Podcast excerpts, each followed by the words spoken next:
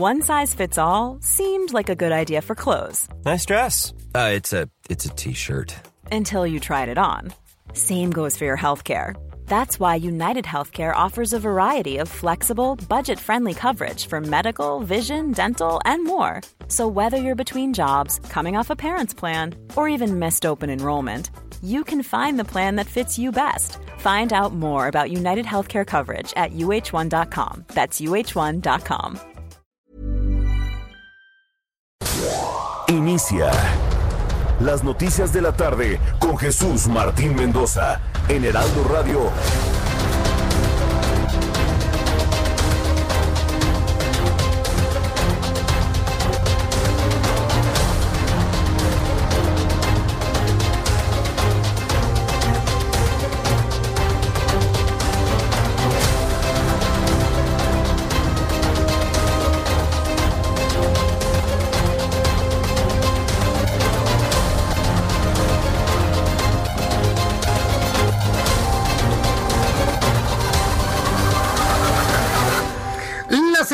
En punto, hora del centro de la República Mexicana. Bienvenidos. Me da mucho gusto saludarla a través de los micrófonos del Heraldo Radio en toda la República Mexicana. En esta tarde, en esta tarde del 16 de septiembre del año 2020. Súbale el volumen a su radio, que le tengo la información más importante hasta este momento. Como todas las tardes, saluda Jesús Martín Mendoza. Y en primer lugar, bueno, pues de las noticias importantes que se han generado en, en este día, bueno, pues espero que le haya pasado usted muy bien. Antes quiero agradecerle infinitamente a todas las personas que se unieron ayer por la noche en esta convocatoria que le hice desde la semana pasada para que celebremos de una manera distinta las fiestas patrias, completamente diferente. Agradezco a todas las personas que estuvieron, se unieron, quienes estuvieron atentos, nos enviaron mensajes, quienes se unieron en este deseo para que nos vaya bien en nuestro país. De verdad, fue un momento muy diferente, muy distinto, que nos evitó estar viendo y sufriendo algunas cosas que la verdad en este país no nos gustan. Sabemos que en este país no nos gustan ciertas cosas y yo de verdad le agradezco mucho toda esa adhesión y los buenos comentarios a lo que hicimos ayer por la noche. Así que súbale el volumen a su radio que le tengo la información más importante. En este miércoles 16 de septiembre le informo que alertan por fuertes lluvias por segundo día consecutivo. Por segundo día consecutivo se esperan fuertes lluvias en el norte, centro y sur del territorio mexicano, incluida la Ciudad de México. Ayer la alcaldía Iztapalapa fue la más afectada pues varias colonias sufrieron severas inundaciones causando daños en más de 250 viviendas. También le informo en este resumen de noticias que este martes el presidente de la República, Andrés Manuel López Obrador, presidió la ceremonia por el 210 aniversario del grito de independencia, la cual destacó por un zócalo desierto. Le quiero decir una cosa, no lo voy a aburrir con este asunto. Le voy a dar muy bajo nivel, muy bajo perfil a los asuntos de eh, López Obrador, ¿eh? Ya. Así rapidísimo. Y nos vamos a concentrar en noticias verdaderamente importantes. También lo del desfile militar. Pequeñito, chiquitito, no le voy a, no me voy a, detener en este asunto porque la gente ya no quiere ver esto, ¿eh? Ya no, ya no, ya no. Y lo comprobé hoy a las 2 de la tarde en nuestro programa de televisión.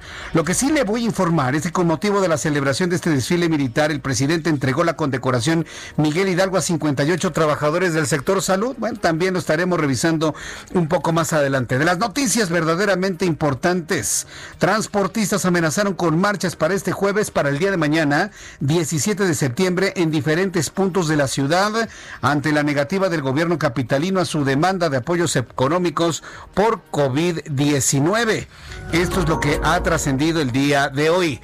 Cuando el reloj marca las 6 de la tarde con 4 minutos, quiero decir a nuestros amigos que nos están esperando a través de YouTube que tengan un poquito de paciencia. Ya sabe, las cosas extrañas que ocurren en las plataformas digitales de, de, quienes, bueno, este, tenemos una posición muy clara hacia las cosas. Ahora resulta que ya desde hace algún tiempo no nos podemos conectar a YouTube.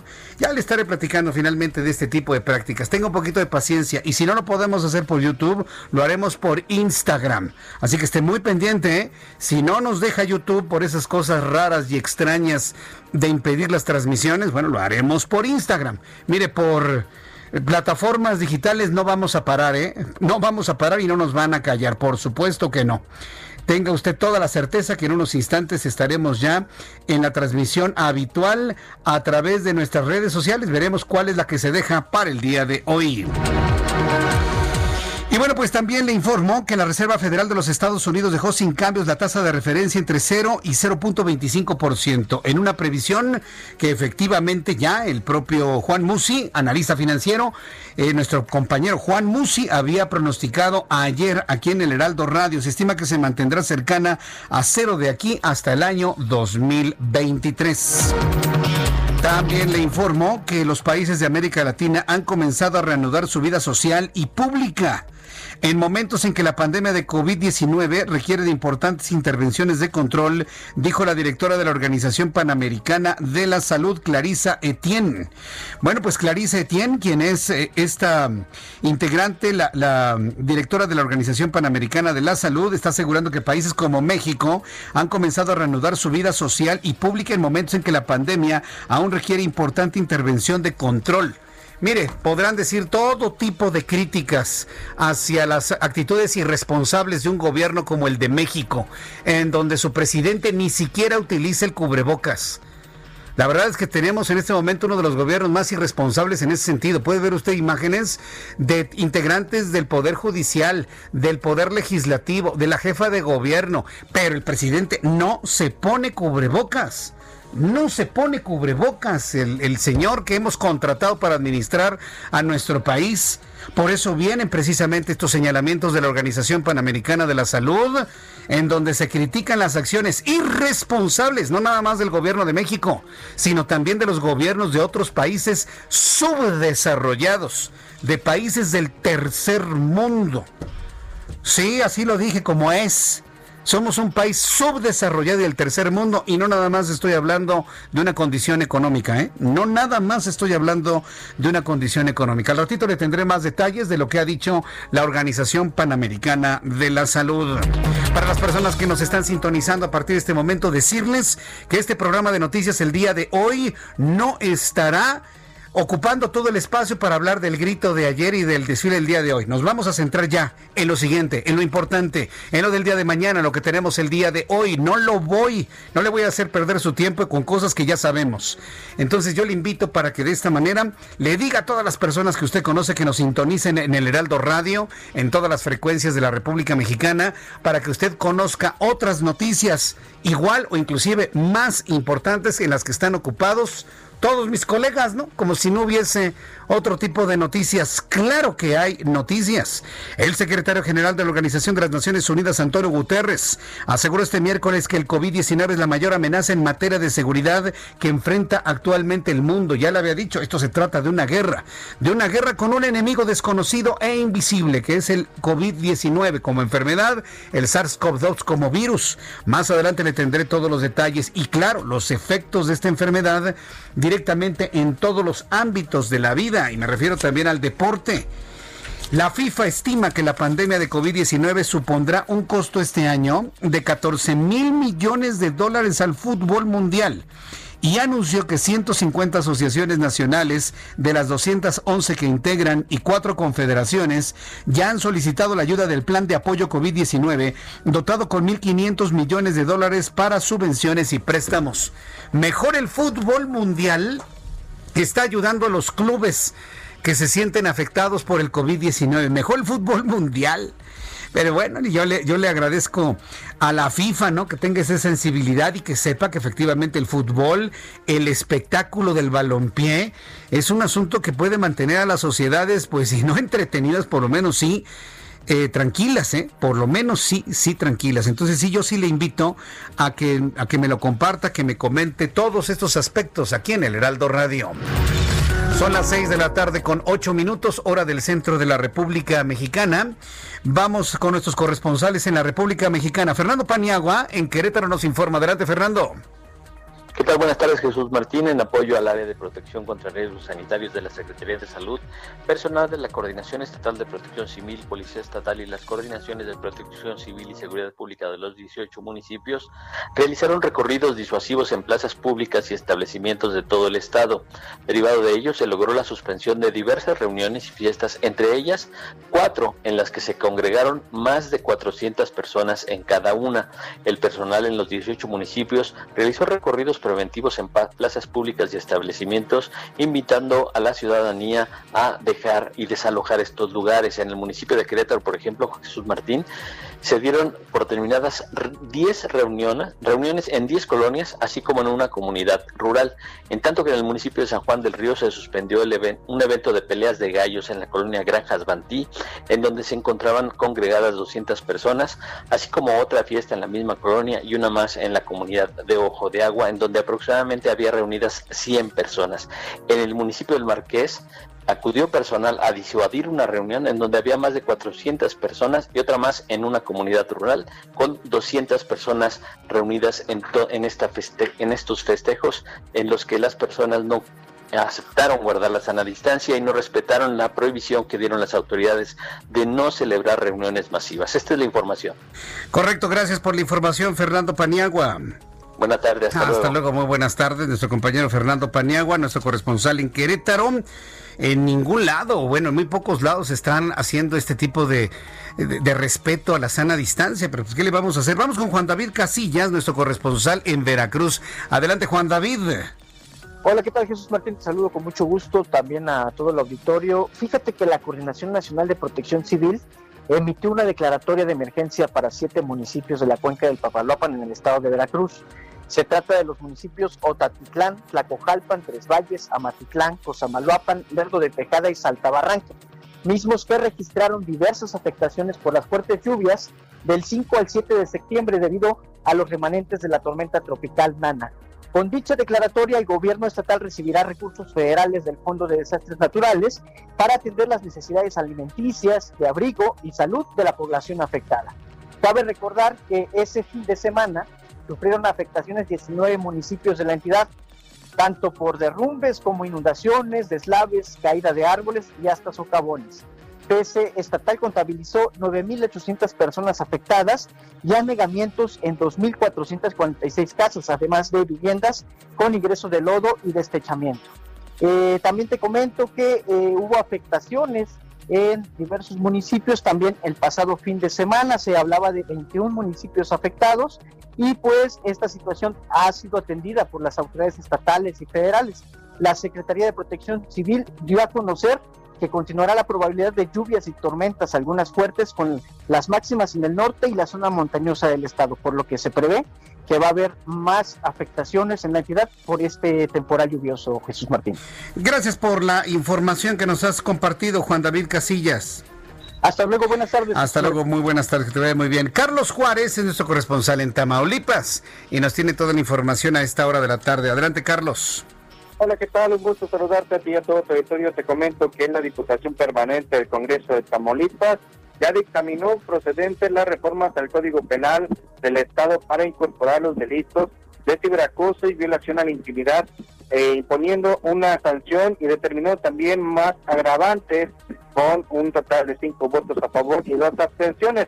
Estas últimas pues, eh, fueron por parte de los diputados de Morena. Cabe señalar que esta ley se dictamina con el título de delitos contra la seguridad y libertad sexuales. Cabe señalar que no es una ley olimpia, sino que se depende de ella. Incluso hay que recordar que durante hace unos días se, se ha realizado varias protestas en Tamaulipas, por ejemplo, en Tampico y Reynosa, donde grupos de feministas exigían ya la aprobación de la ley Olimpia en la entidad tamaulipeca. Hay que recordar que para el 28 de septiembre se tiene prevista otra marcha de un grupo colectivo el cual estará realizándose aquí en la ciudad de Tampico, pero ahora con el tema a favor del aborto. Sin información desde Tamaulipas.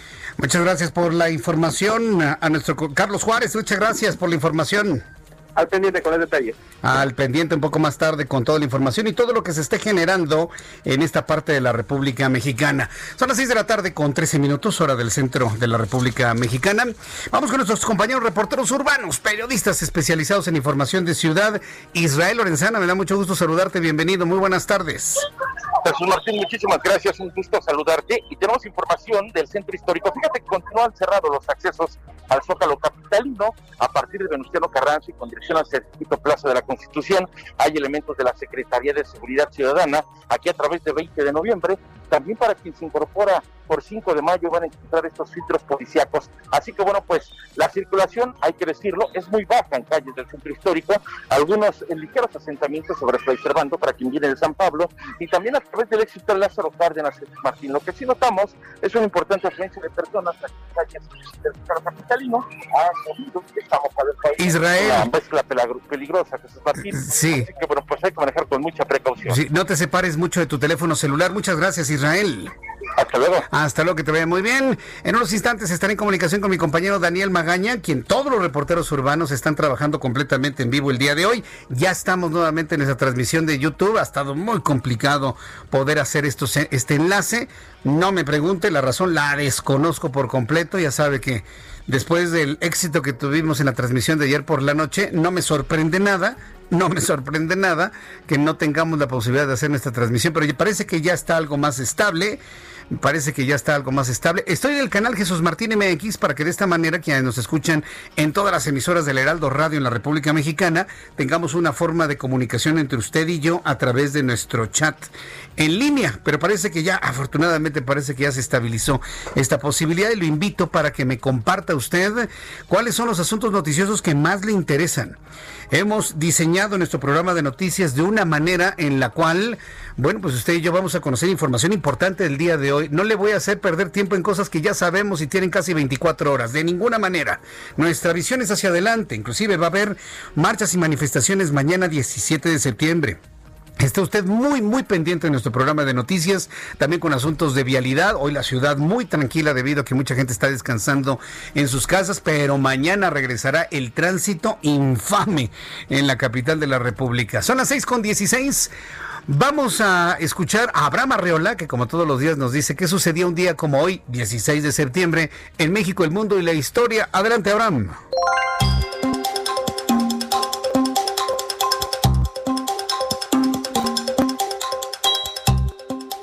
Bienvenidos a un día como hoy en la historia de México, una fecha muy patriótica.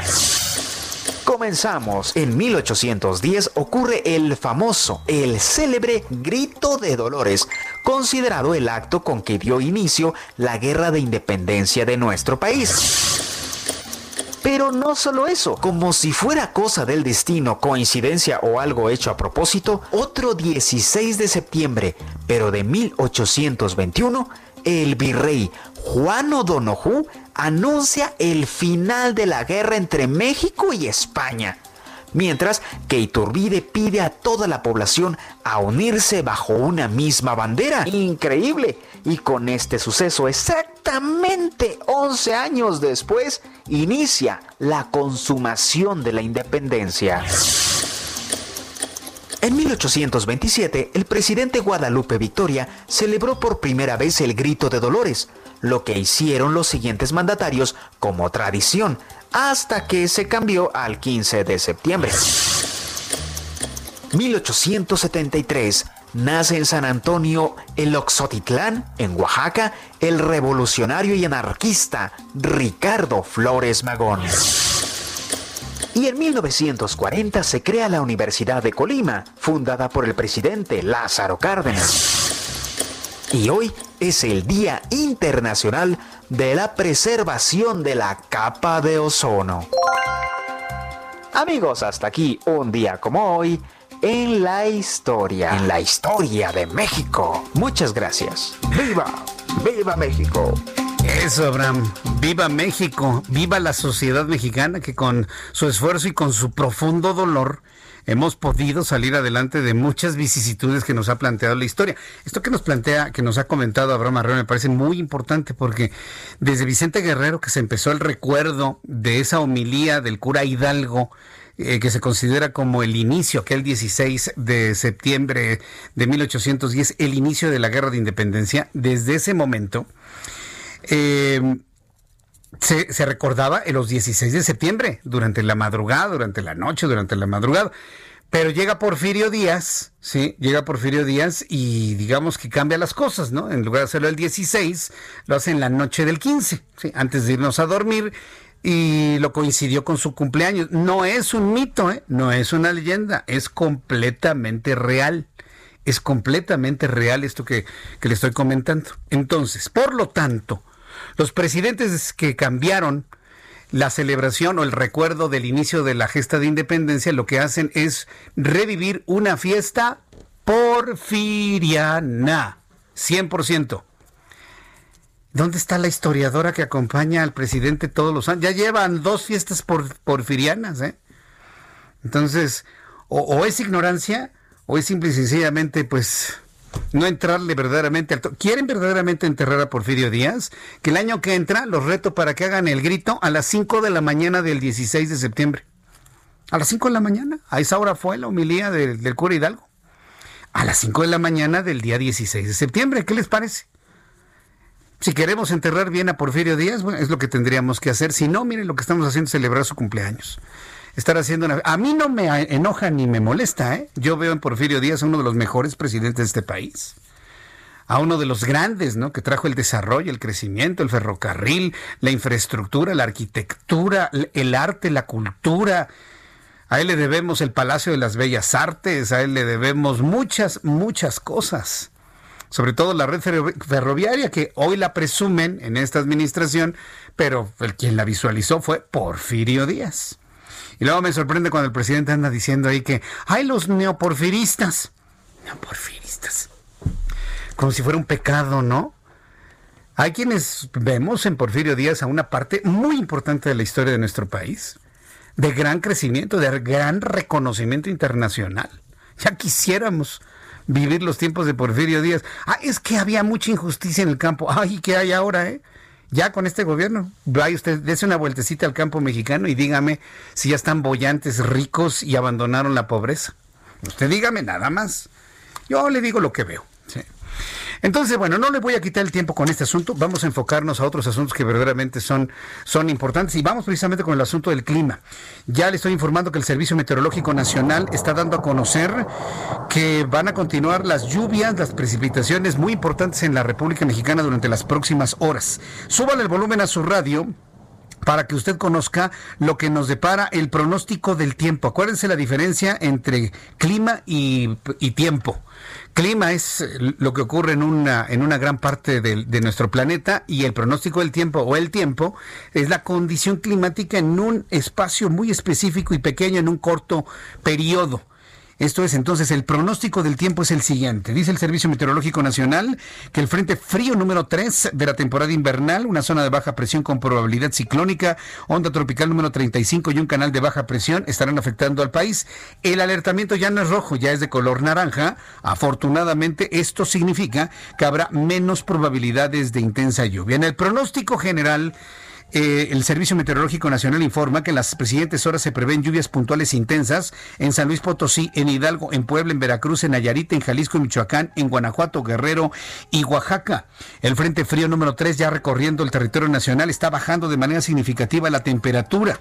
Hay una zona de baja presión con probabilidad de desarrollo ciclónico. Hay inestabilidad atmosférica superior. Hay un canal de bajas presiones. Estamos observando la llegada de una nueva onda tropical que continúa avanzando hacia el oeste y que deje de afectar al país hacia final del día. Estas ondas tropicales se están convirtiendo en sistemas ciclónicos como tormentas tropicales que están recibiendo un nombre por parte del Servicio Meteorológico Nacional y los servicios internacionales de meteorología que establecen siempre al inicio del periodo de de ciclones tropicales, una serie de nombres para los sistemas tanto en el Pacífico como en el Atlántico.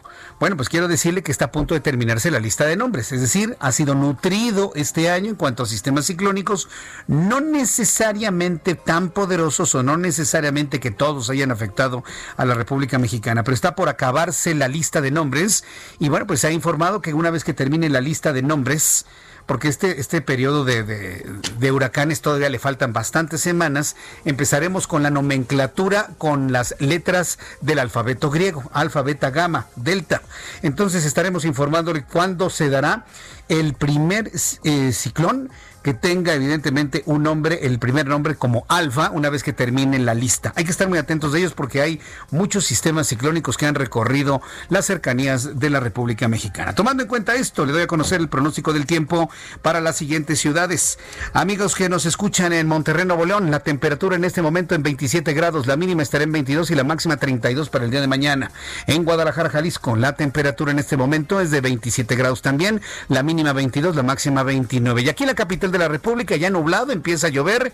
Las primeras gotas de lluvia en algunos puntos de la ciudad. La temperatura mínima esperada será de 12 grados y la máxima para el día de mañana 26 grados Celsius. Ya son las 6 de la tarde con 24 minutos, las 6 de la tarde con 24, hora del centro de la República Mexicana. Bueno, pues quiero agradecer infinitamente todos los comentarios de nuestros amigos. Ya estamos en YouTube completamente normales, así que le invito para que entre a mi cuenta de YouTube, Jesús Martín MX, y a través de Twitter, arroba Jesús Martín MX, para que estemos en contacto usted y yo. Voy a los anuncios y regresamos enseguida al Heraldo Radio. Escuchas a... Jesús Martín Mendoza con las noticias de la tarde por Heraldo Radio, una estación de Heraldo Media Group. Escucha las noticias de la tarde con Jesús Martín Mendoza. Regresamos.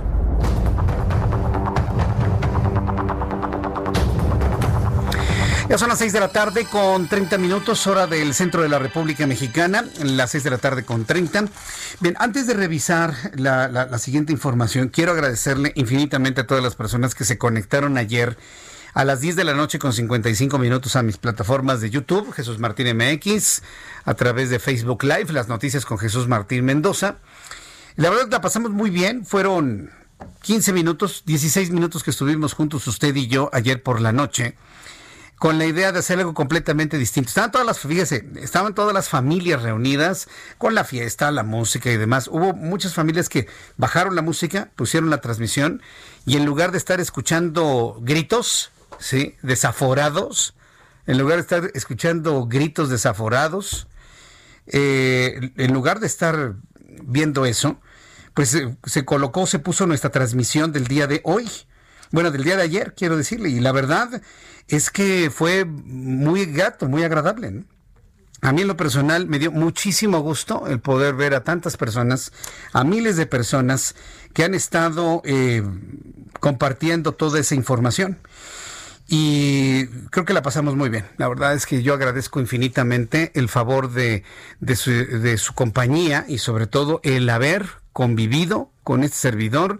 Hicimos una oración, por cierto, ¿eh? buen pensamiento para México, que busca se lo digo así con, como ese, que busca desactivar todas las patrañas energéticas que están buscando hacer. Yo, la verdad, podría caer en, el pecado de la ignorancia. De poder señalar una cosa así.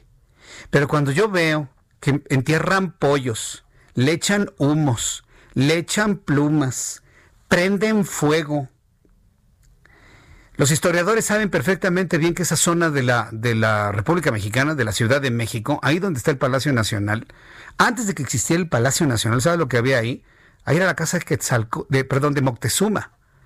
Ahí era donde vivía Moctezuma. Y donde está actualmente, donde está actualmente la Catedral Metropolitana, toda esta zona de la Catedral, estaba el Templo Mayor. Las ruinas están allá a un lado y estaba el Templo Mayor, que era una pirámide gigantesca rematada con eh, con, dos lugares de, rituales en la, parte más alta. Y hay versiones evidentemente no confirmadas que eran prácticamente esta zona lugares de sacrificio. Hay un pequeño libro que leí hace algún tiempo, este no recuerdo el nombre del autor, alguien me va a ayudar seguramente, que se llama Huichilobos. Y ahí evidentemente se, se hace todo un recuento de lo que sucedía en esas coordenadas geográficas concretamente. Cuando llegan los españoles, evidentemente, cuando ven todo eso, pues se espantan. aunque era su cosmología, ¿no? Era su, forma de ver la vida, ¿no? Y su forma de entender la espiritualidad de aquellos pueblos, de los, del pueblo mexicano. Pero se espantan, se, angustian al ver la forma en la que se hacían ese tipo de ofrendas en ese lugar. Por eso le digo, de repente me salen con que van a prender fuego ahí, en el Zócalo, tomando en cuenta todo el impacto histórico que tiene ese lugar. ¿Sabe qué? Nosotros en México no necesitamos ese tipo de cosas, ¿eh? No necesitamos alguien que haga ese tipo de cosas ni que piense así. Por eso yo le invito a que hagan lo que quieran. Nosotros, usted y yo, nos vamos a encomendar, vamos a tener un buen pensamiento.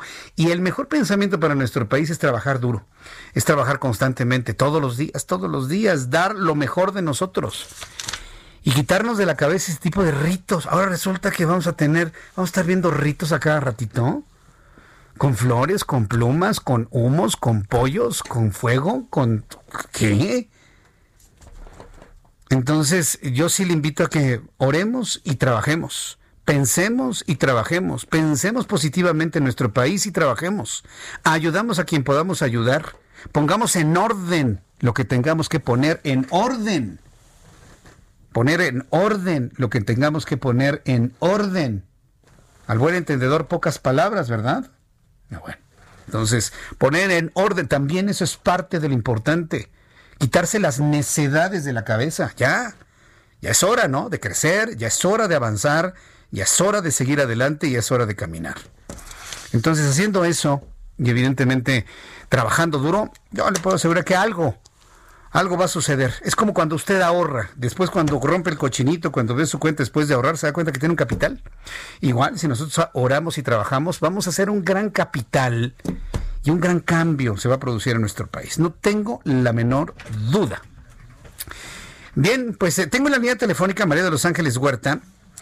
Eh, hemos invitado a la diputada María de los Ángeles Huerta para que nos hable sobre este asunto del juicio de los expresidentes. Aunque el asunto llegó a la, Cámara de Senadores y ahora está en la Suprema Corte de Justicia de la Nación, esta petición del presidente para que se pueda analizar la constitucionalidad o no constitucionalidad, ¿cómo lo observan a la distancia los diputados? María de los Ángeles Huerta, me da mucho gusto saludarla. Bienvenida. ¿Cómo está? Muchas gracias por la entrevista. Lo saludo a usted y a su público. Gracias. ¿Algún comentario sobre este proceso que está todavía en camino, sobre el, eh, el sondeo, cómo llamarlo, la consulta pública para saber si la gente está de acuerdo o no en enjuiciar a los expresidentes de México? Pues sí, mire, desde la Cámara de Diputados lo que nosotros hemos hecho es contribuir, digamos, ¿no? Con trabajo, con con las firmas que se le entregaron formalmente a estos chicos. Usted conoce a Omar y a Ariadna, al propio Epigmenio, eh, las firmas que se recabaron ahí, que llegaron, que recabaron los propios diputados con, con nuestros equipos y que llegaron también a la Cámara de Diputados, casi 300 mil firmas, un poquito más. Y estamos pues en una postura de solidaridad y apoyo con el hecho de realizar la consulta. Luego cada quien tiene sus eh, visiones más individuales respecto a qué a, qué decidir, ¿no? Cuando se consulte al pueblo sobre el tema. Pero es muy importante, me parece a mí, que la gente se haga público, ¿no? Esto que ocurrió en este país, que no es una cosa menor, el hecho de que de diferentes maneras cinco expresidentes hayan eh, pues, obstaculizado con temas de impunidad y corrupción en el desarrollo de este país. A, ver, diputada, a ver, aquí yo le quiero preguntar algo a usted que no me lo puedo resolver Pablo Gómez, ni ningún diputado de Morena, ni del PAN, ni del PRI, ni de nadie. Hablan de delitos de los expresidentes. No me hable de delitos de sus colaboradores. Dígame un delito de un expresidente concreto. Uno.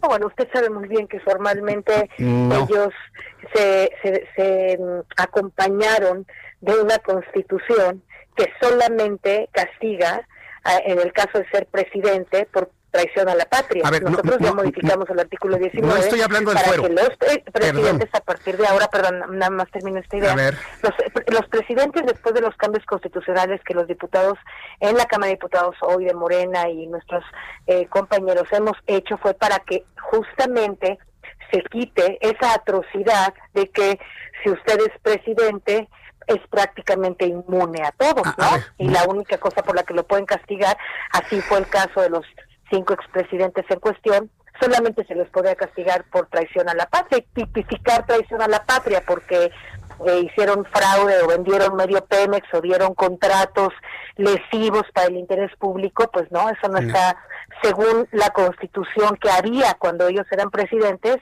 no, no, No, este, es que no, me está no- no contestando, delito. no me está contestando, diputado. todo. Dígame un delito de algún expresidente comprobable. Delito. Le acabo de contestar. No, no, no, me está contestando. A ver, no me Ah, está contestando y le voy a decir por qué no me está contestando. A ver, cuénteme, Porque si el asunto es traición a la patria, dígame qué presidente traicionó a la patria. No, por eso, lo que le estoy contestando, ah, tal vez no, no, no. No, no, es que a ver, necesito que me diga, eh, hubo defraudación fiscal. Dígame, díganme, y lo pluralizo, a los de Morena, a los del PRI, a los del PAN, díganme un delito concreto comprobable, porque estamos partiendo de la No, presunción de pero ya inocencia. sabemos que no, ya, ya no nos estamos acusando de tontos a nadie. No, es, es no, obvio, di- es un obvio delito. que lo tenemos. Es, es obvio, por ejemplo, el tema Un delito de Salinas, a ver, un ¿no? delito de Salinas, un delito de Carlos. Salinas de Gortari. Dígame pero uno. Usted sabe, pero usted sabe muy bien, porque usted vivió en esas épocas y fue periodista, yo lo escuché en algún, Sí, en algún momento como por periodista eso. desde hace 20 o 30 años. Dígame un delito de, de Salinas. pero a ver, le, le digo la idea. A ver, a los presidentes de esa época y de época anterior y a Calderón y a Peña Nieto y a otros presidentes, señor, no se les está, no se les puede acusar porque se blindaron muy bien. Pero ustedes los quieren acusar. No lo hizo, Pe- no lo hizo Peña Nieto, lo hizo Lozoya, que era su secretario. Sí. O el tema está en Estados Unidos, ¿verdad? El, el, el secretario de Seguridad Pública Bueno. de Calderón. No fue Calderón, fue su secretario de Seguridad A ver, Pública. entonces ahí voy, no ahí fue voy. Peña Nieto, fue Perdón que le eh, interrumpa. Lozoya. ¿Sí me Perdón entiende? que le O sea, no fueron directamente ellos, sino Mire. tuvieron operadores políticos que se encargaron de hacer todo este, todos estos actos que ahora estamos sabiendo. O que usted, ¿se puede acusar a Calderón por lo que hizo García Luna? Pues sí, no. A ver, no ¿por qué? A ver, ¿por directamente, qué como los usted dice, porque legisladores? no hay pruebas directas, pero sí eh, por el hecho de haber puesto a una persona como García Luna que hoy están eh, allá en Estados Unidos procesando por, Ah, y- por y asociación. ¿Y por qué no me puede decir? Si yo le estoy preguntando, a ver, dígame un delito, co- contésteme Yo le un pregunto a delito. usted, usted, yo, ok, le digo un delito. Le digo, el delito ¿Cuál es, es? tener a un secretario de Seguridad Pública que está asociado con la delincuencia organizada. Se llama ¿se puede asociación delictuosa. eso? La, pregunta que usted me hace el hecho de tener a García Luna o de tener a eh, Lozoya como el- el- el responsable de Pemex hace formalmente un delito para Peña Nieto en el caso de Lozoya o para Calderón en el caso de del otro, pues no. Es que eso es lo que me preocupa. ¿Verdad? Es la, la parte que me preocupa es que aún con el ejemplo, usted no me pueda decir, el delito es asociación delictuosa. Ah, entonces, ya, a ver, No, asociación porque delictuosa. Se cuidaron de eso. No, no, no, no, no es de que se bueno. cómo Ustedes están leyes. obligados, Ellos, ellos hacían las ustedes, leyes, entonces el presidente Andrés Manuel López Obrador y los de. Morena están obligados a comprobar los delitos.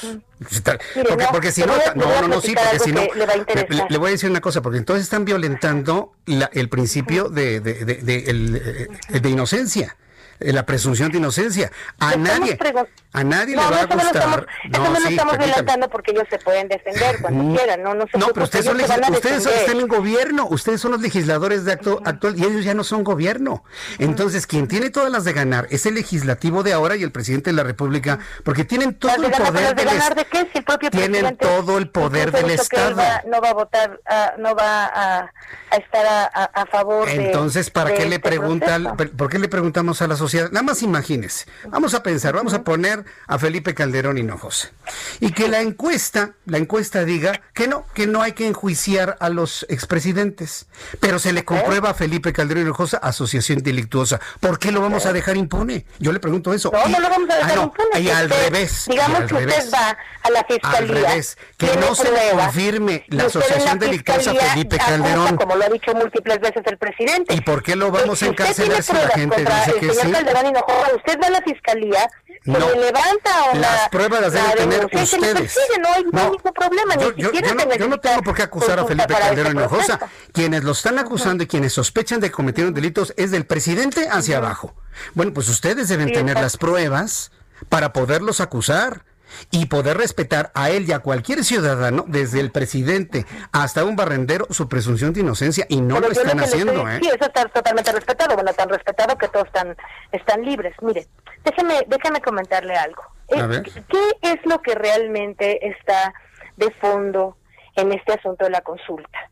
Que sea público, que sea absolutamente conocido, como efectivamente hubo asociaciones delictuosas, como usted lo acaba de comentar, que no son probables, que no son fácilmente probadas, puesto que en primer lugar la constitución que hicieron los eh, eh, reformaron los propios presidentes y sus diputados, bueno, los, los diputados de esos presidentes, ¿no? Que, que, que estuvieron en los exenios de esos presidentes, para protegerse. Entonces, están muy protegidos por esas leyes. Ahora, nosotros cambiamos la ley, como le estaba yo diciendo al principio, pero si ellos están protegidos por las leyes, porque solamente se les puede acusar por traición a la patria, o porque nadie se atreva, ¿no? A lo mejor a, o tenga las pruebas directas, a lo mejor fue fácil o relativamente fácil eh, castigar a, a, García Luna o a Lozoya, tenerlo ahí ante, ante la ley. Pero, como usted sabe muy bien, señor, no es tan fácil que los presidentes no se hayan blindado ante esos actos. Pero no le parece, como ciudadano, digamos, yo le pregunto a usted con todo respeto, como ciudadano, ¿no le parece súper importante que en un país donde queremos combatir la corrupción desde arriba hasta abajo, hoy se esté hablando y se esté haciendo toda esta, eh, digamos, consulta popular y que la gente tenga en la mente lo terrible que fue haber tenido presidentes que estuvieron asociados de alguna ah. manera con actos de impunidad. Yo, le voy a decir una cosa. No, yo, le voy, con todo respeto. No, no, pero no me deja ni contestarle. Yo lo que le voy a decir es que no hay calidad moral para señalar corrupción, porque ahí están los videos del hermano del presidente recibiendo dinero que no está claro. Entonces ustedes no, pueden, no, no, espere. Ahora déjeme hablar, ahora déjeme hablar. Usted no puede hablar de que son ustedes limpios de corrupción cuando el presidente de la República, cuando el público sabemos, escúcheme por favor este, diputada, estoy diciendo por todo, es que usted no me deja hablar porque saben que es insostenible su posición, es insostenible. No, ¿Quién es Bartlett? Bartlett es, el, es amigo de López Obrador y le robó la elección a la oposición que hoy es gobierno en 1988. es amigo de René Bejarano, que lo vimos con los fajos de billetes. No, no, no. Usted no tiene calidad moral para señalar nada de combate a la corrupción. porque todos están cortados por la misma tijera. Tal vez usted sea distinta pero a quien está usted defendiendo no es limpio. Y esa es la parte que a mí me preocupa. Ustedes están entregando el alma. No, no, espérenme. Están entregando el alma, la vida, la carrera política por alguien que no es tan limpio como dice ser. Pero este, tema tiene que ver con, ah, eh, si, si, me permite yo, lo que le quiero decir es, a propósito de lo que usted acaba de comentar, lo que nosotros estamos haciendo justamente es que no se quede impune ningún acto de corrupción de nadie desde este momento. ¿Sí? Incluyendo al actual presidente de México. Hay autoridad moral porque vamos a suponer ¿verdad? Que yo quiero perseguir a alguien que fue corrupto. Si usted si usted demuestra que esa persona fue corrupta, sea su hermano, su tío, su mamá, ¿verdad? Se le va a poner en la cárcel, al igual que se le tiene que poner en la cárcel a los Oya. Esa obligación la tienen ustedes de comprobar porque ustedes están acusando. De Salinas, de Fox, es lo mismo. Sí, pero ¿quién, quién está acusando en este momento? ¿Quién es? El fiscal Alejandro Gertzmanero. Él tiene la obligación de comprobar las acusaciones. ¿Y quiénes son gobiernos? Está acusando, le digo una aclaración que también seguramente usted sabe bien. El presidente no los está acusando, lo que está diciendo es... ¿Y qué hace todas sus mañaneras? Acusa a todo el mundo. Contra estos ciudadanos, ¿verdad? Hágala, vaya a la fiscalía, ahí están nuestros superfiscales, yo voy... Manero, con una comprobada objetividad y talento para eso. le voy a decir una cosa, diputada. Y acuse, no hay problema. claro que le, le, voy a decir una cosa. Con la idea de, aterrizar este asunto, con la idea de aterrizar este asunto, quiero concluir diciéndole lo que me dijo, me dijo, hoy el presidente del Senado de la República. Los senadores están considerando que no va a pasar en la Suprema Corte de Justicia porque no hay materia, no hay constitucionalidad para hacerlo. Entonces, yo creo que en todas estas discusiones hemos estado perdiendo el tiempo, sí, sinceramente, se lo digo con toda franqueza, porque aquí lo que tiene que obrar es la justicia. La justicia no está a negociación de ningún sondeo ni de ninguna encuesta. ¿eh? La justicia estuvo a negociación antes. No, no, estoy hablando de hoy. No, dejen de hablar del pasado, dejen de hablar del pasado. Hablemos de hoy. Ahora sí que le voy a hacer como Vicente Fox. Hoy, hoy, hoy, hablemos de hoy. Hay un hombre que es un presidente que parece candidato. Protección ah, de una gran cantidad de delincuentes. No, pero ya quisiera.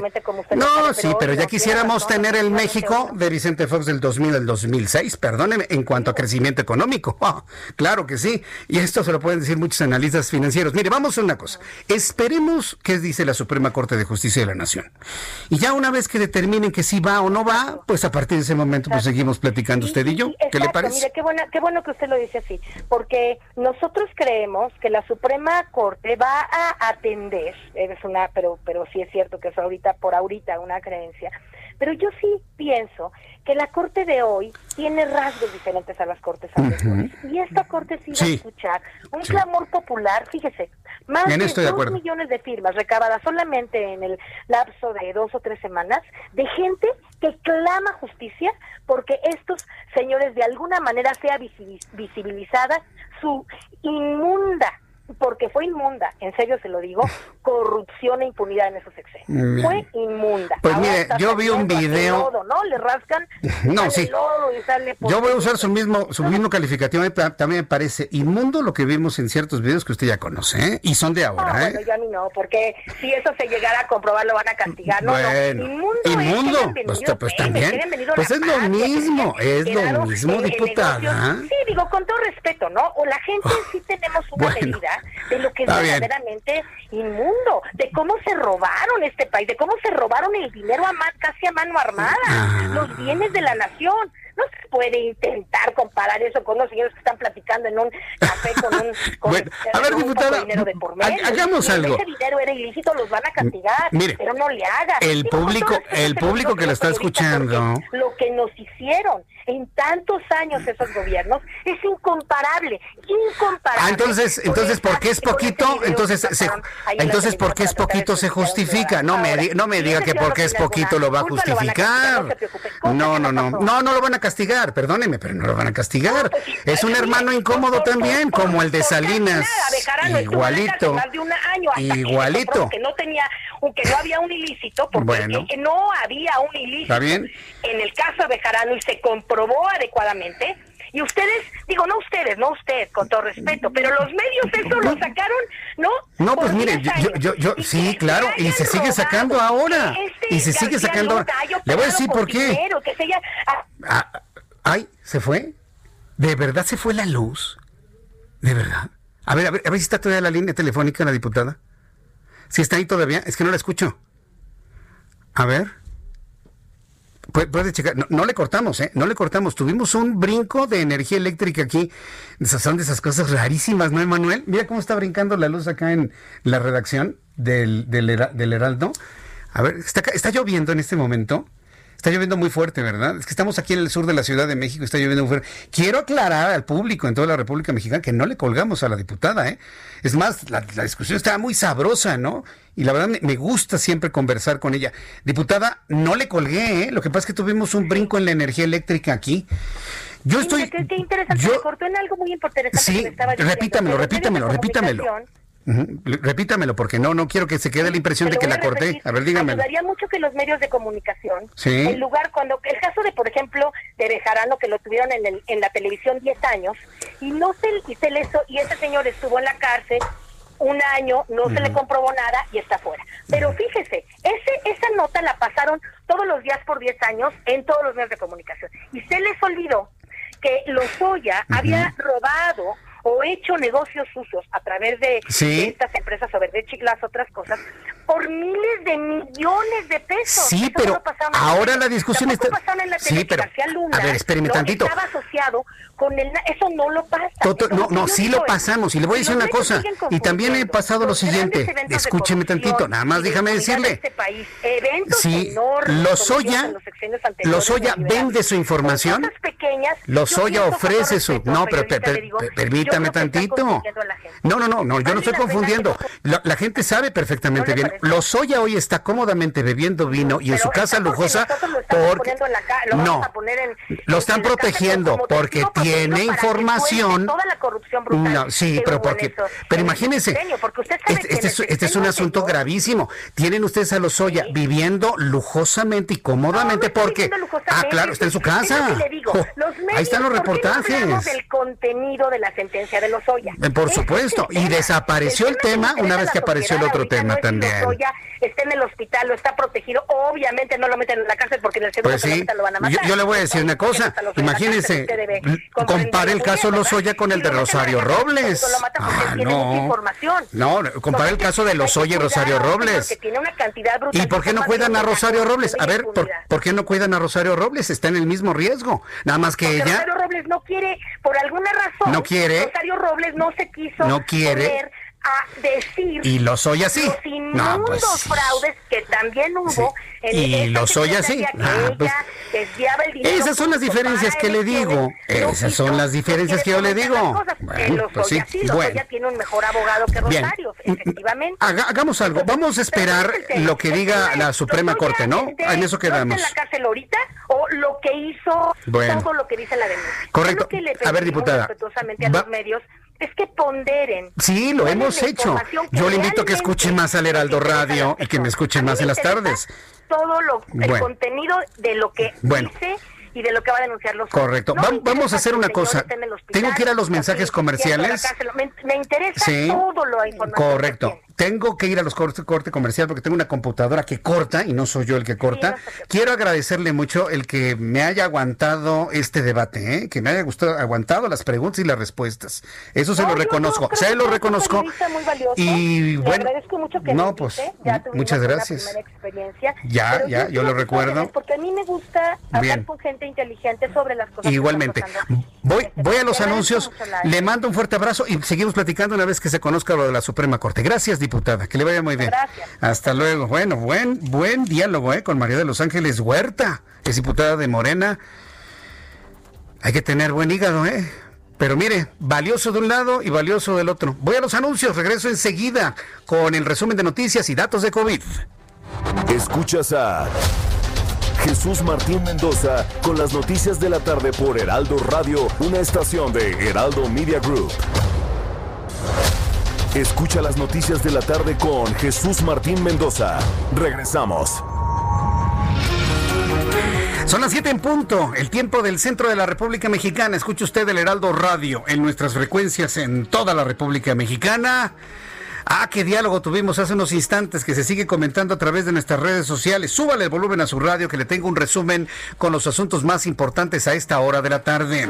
Tal y como lo pronosticó el Servicio Meteorológico Nacional, se abate en estos momentos sobre la Ciudad de México un fuerte aguacero que sobre todo está castigando con intensidad colonias de las delegaciones. Coyoacán, Benito Juárez, Álvaro Obregón, Magdalena Contreras. También se reporta con severo precipitación pluvial la delegación Tlalpan y la delegación Xochimilco. Bueno, alcaldías, pues. Acuérdense que yo tengo la costumbre de 30 años decirles delegaciones.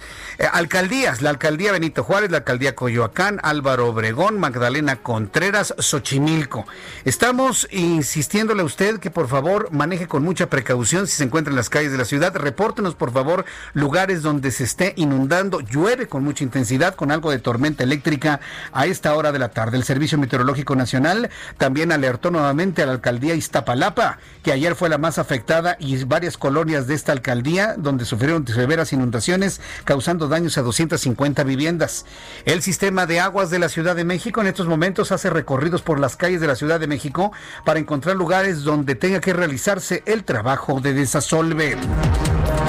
El día de hoy el presidente de la República encabezó la ceremonia del 210 aniversario del Grito de Independencia. Bueno, ayer por la noche, hoy el desfile militar. También entregó el reconocimiento a 58 trabajadores del sector salud con motivo de la celebración del desfile del día de hoy. Mucha atención, mañana los eh, transportistas de nuestro país, mañana jueves 17 de septiembre, van a realizar marchas en diferentes puntos de la capital de la República ante la negativa del gobierno de la ciudad a su demanda de apoyos económicos por COVID-19. En noticias de los Estados Unidos, le informo que la Reserva Federal de Estados Unidos dejó sin cambio la tasa de referencia entre el 0 y 0.25%. Estima que la mantendrá cercana a cero de aquí hasta el año 2023. En más noticias en este resumen, la FIFA estimó que la pandemia de COVID-19 supondrá un costo este año de 14 mil millones de dólares al fútbol mundial. Ya anunció que 150 asociaciones están pidiendo apoyos económicos de esta enorme bolsa de 1.500 millones de dólares para apoyar a esas eh, eh, organizaciones futbolísticas. El presidente de los Estados Unidos, Donald Trump, publica en su cuenta de Twitter un video alterado sobre Joe Biden. Cayó en la trampa y en medio de la campaña que se realiza en los Estados Unidos publicó una fake news. El, poco el, mismo denunciante de las fake news. El COVID-19 es la amenaza de seguridad global número uno, dice la ONU. Mientras que investigadores en Rusia aseguran que después de 90 días de haber adquirido el virus y aunque la persona se sienta completamente recuperada, todavía tiene posibilidad de transmitir el virus por las microgotas que exhalan desde la nariz. Latinoamérica está abriendo demasiado pronto el COVID-19 siendo siendo un punto de riesgo. La Organización Panamericana de la Salud y su directora han señalado a gobiernos de América Latina de relajar demasiado las actividades de regreso a la economía en países del tercer mundo de América Latina, incluido México, ¿eh? por supuesto. Estas son las noticias en resumen. Le invito para que siga con nosotros. Le saluda Jesús Martín Mendoza.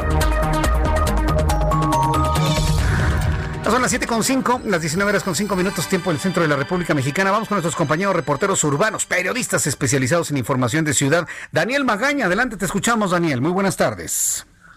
¿Qué tal, Jesús Martín? Muy buenas tardes. Ya lo referías, llueve y llueve con intensidad en varios puntos del Valle de México, concretamente en la colonia Torielo Guerra, pues la zona hospitales también de la calzada de Tlalpan, el bajo puente de viaducto Tlalpan y periférico, ya con algunos encharcamientos.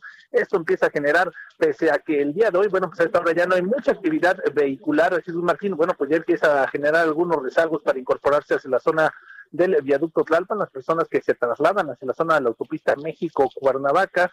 Ahora bien, las personas que avanzan en la zona de Tlalpan, pero en dirección hacia la zona también de General Anaya, bueno, pues también algo de carga vehicular, pues te, reitero, hay que manejar con mucha precaución esta pues tarde y noche ya pues eh, con lluvia en el Valle de México para quien se traslada también hacia la zona de Portales. El eh, reporte Jesús Martín, muy buenas noches. Gracias, muy buenas noches. Que te vaya muy bien. Vamos con mi compañero Israel Lorenzana. Adelante, Israel. ¿En qué zona de la lluviosa ciudad te encuentras?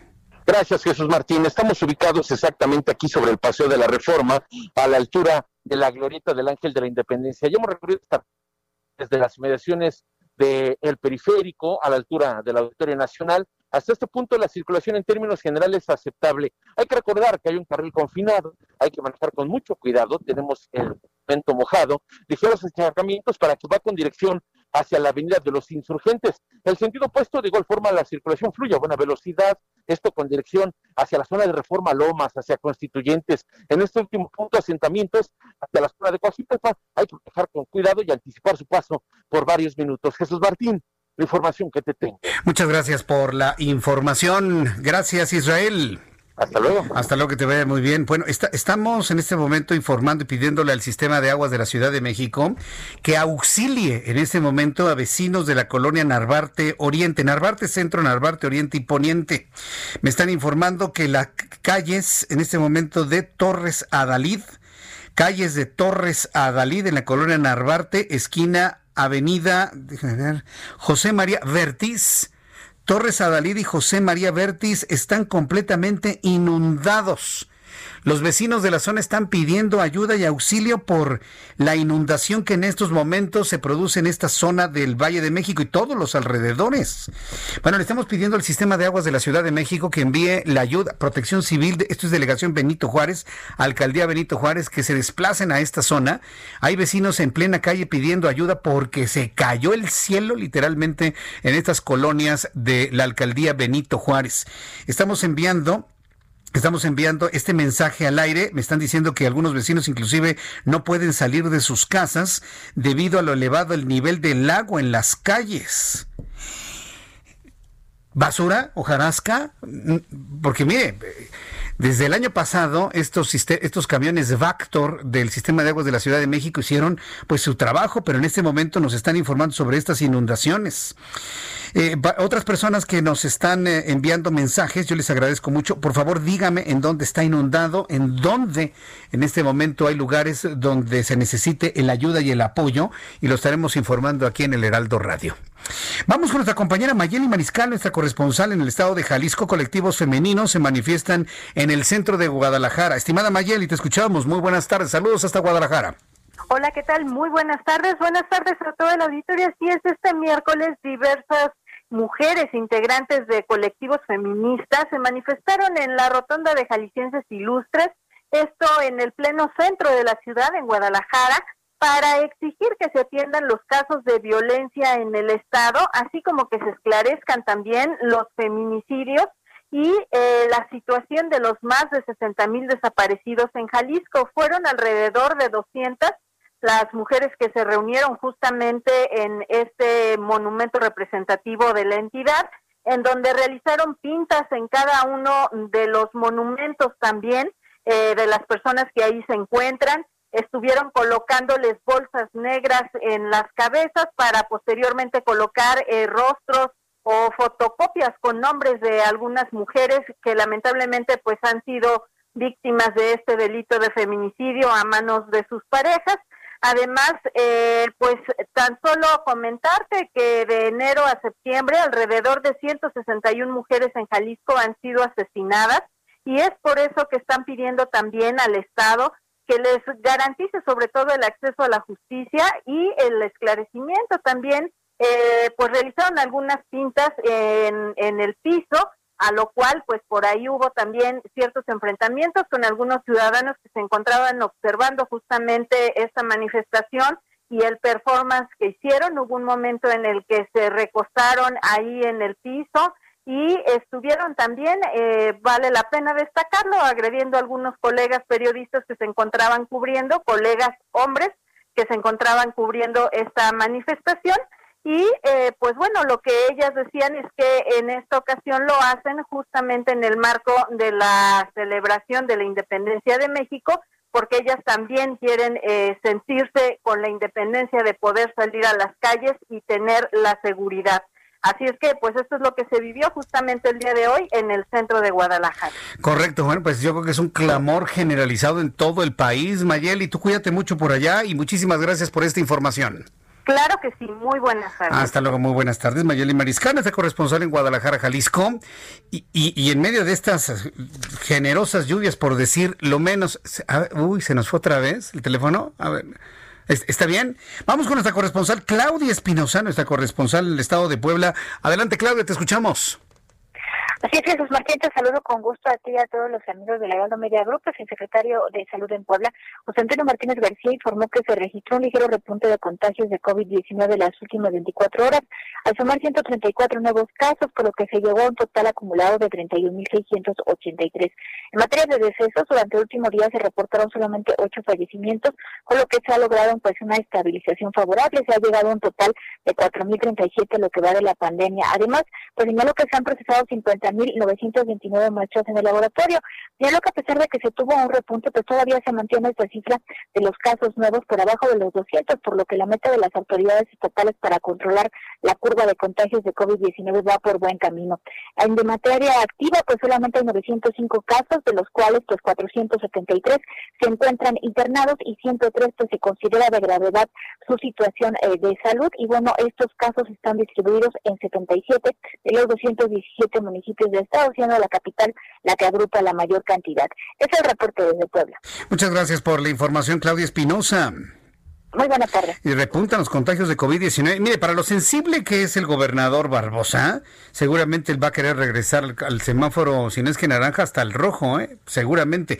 Nuestros amigos que nos escuchan en Colima, amigos en Colima, me da mucho gusto saludarlos a través del 104.5 de FM. Saludos amigos en Colima. Sabemos que otra vez los sistemas ciclónicos han castigado esta entidad de la República Mexicana en la costa del Pacífico.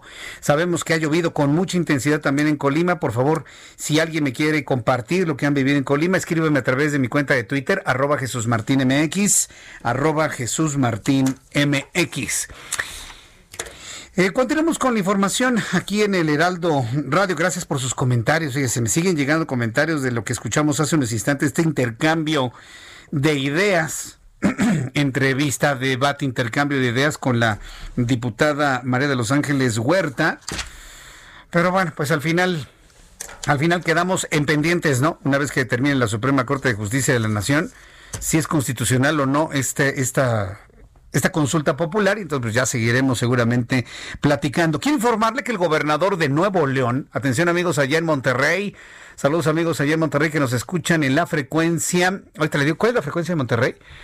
tú sabes, mi querido Orlando, échamela, porque a veces son tantas que ya, mira, empiezo a no dominarlas, ¿eh?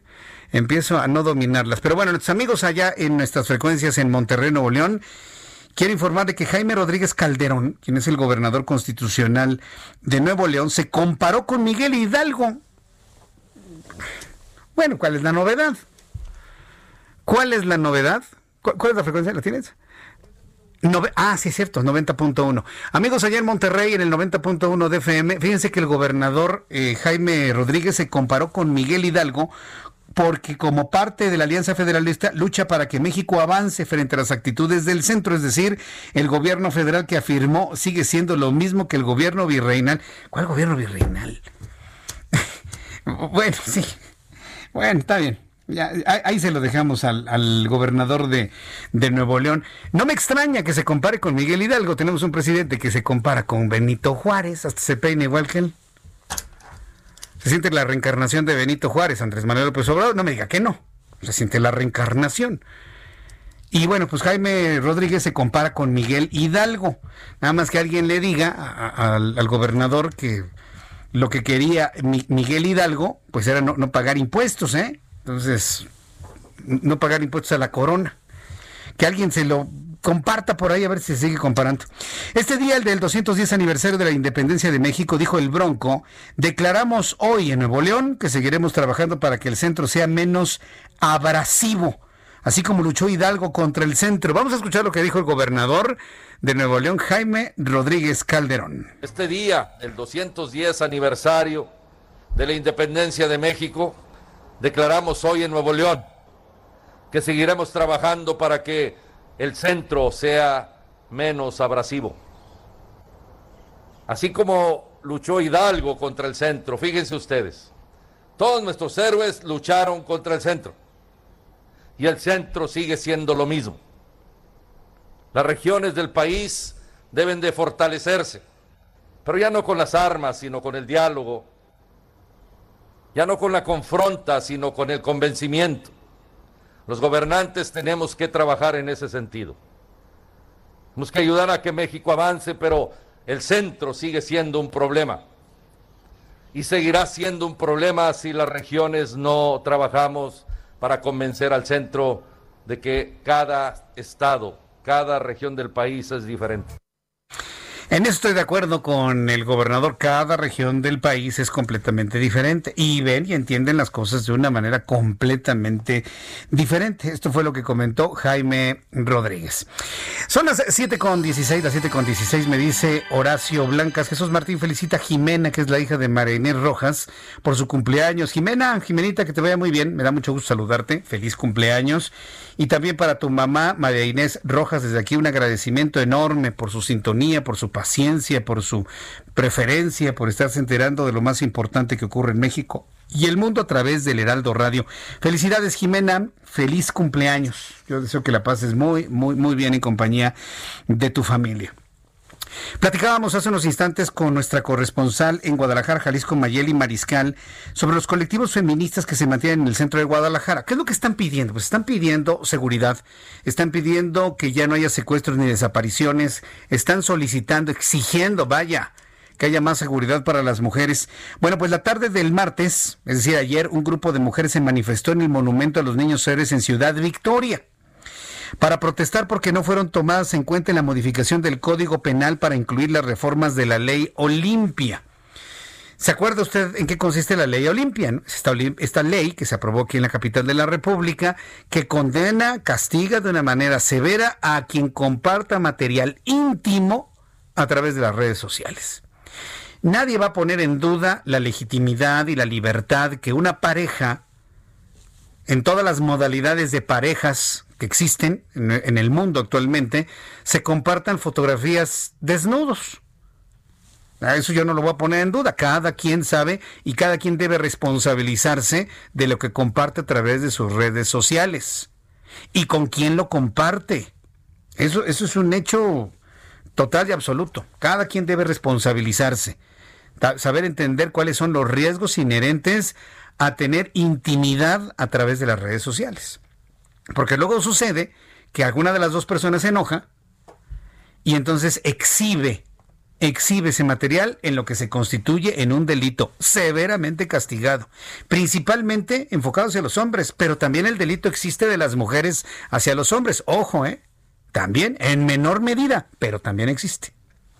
Entonces esta ley Olimpia pues busca a través de sanciones verdaderamente ejemplares pues evitar este, este fenómeno que se ha producido a través de las comunicaciones de las comunicaciones en las redes sociales. La protesta tuvo lugar luego de que la Diputación Permanente del Congreso del Estado dictaminó procedentes las reformas al Código Penal de Tamaulipas para incorporar los delitos de ciberacoso, violación a la intimidad, que contemplan castigos de cinco años de cárcel y hasta casi 11 años respectivamente. Los colectivos criticaron que ellas no fueron tomadas en cuenta para las reformas a la conocida Ley Olimpia. Tengo en la línea telefónica Nuri Romero Santiago. Nuri Romero, que está en la línea telefónica, es presidenta del colectivo feminista, eh, de la colectiva feminista Tamaulipeca, a quien yo le agradezco estos minutos de comunicación con el auditorio del Heraldo Radio. Estimada Nuri, bienvenida, muy buenas tardes. Hola, muy buenas tardes. A ver, ¿cómo quedó entonces la ley aprobada en Tamaulipas? ¿No les convence o, o, el hecho fue que no las consultaron? ¿O cuál es lo que quiere señalar de manera concreta, Nuri? Mira, lo que pasa es que no convocan a mesas de trabajo y no se empapan de la problemática que realmente existe en el Estado. Ahora, la ley Olimpia emana de un problema que se vivió en Puebla y cada estado tenemos diferentes tipos de problemáticas.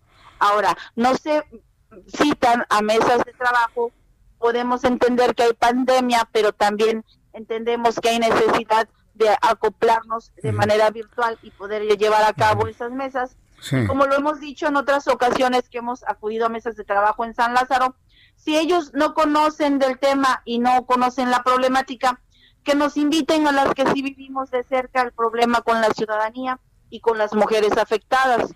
Correcto. Ahora, eh, eh, hay, un punto muy importante. No es lo mismo eh, lo que vive cada región del país, inclusive lo escuchábamos hace unos instantes con el gobernador de, Nuevo León, pero en el caso específico del, del, ciberacoso y de la violación a la intimidad, ¿cuáles serían las condiciones distintas que vive Tamaulipas a las que vive Puebla o la Ciudad de México o el estado de Oaxaca, por ejemplo?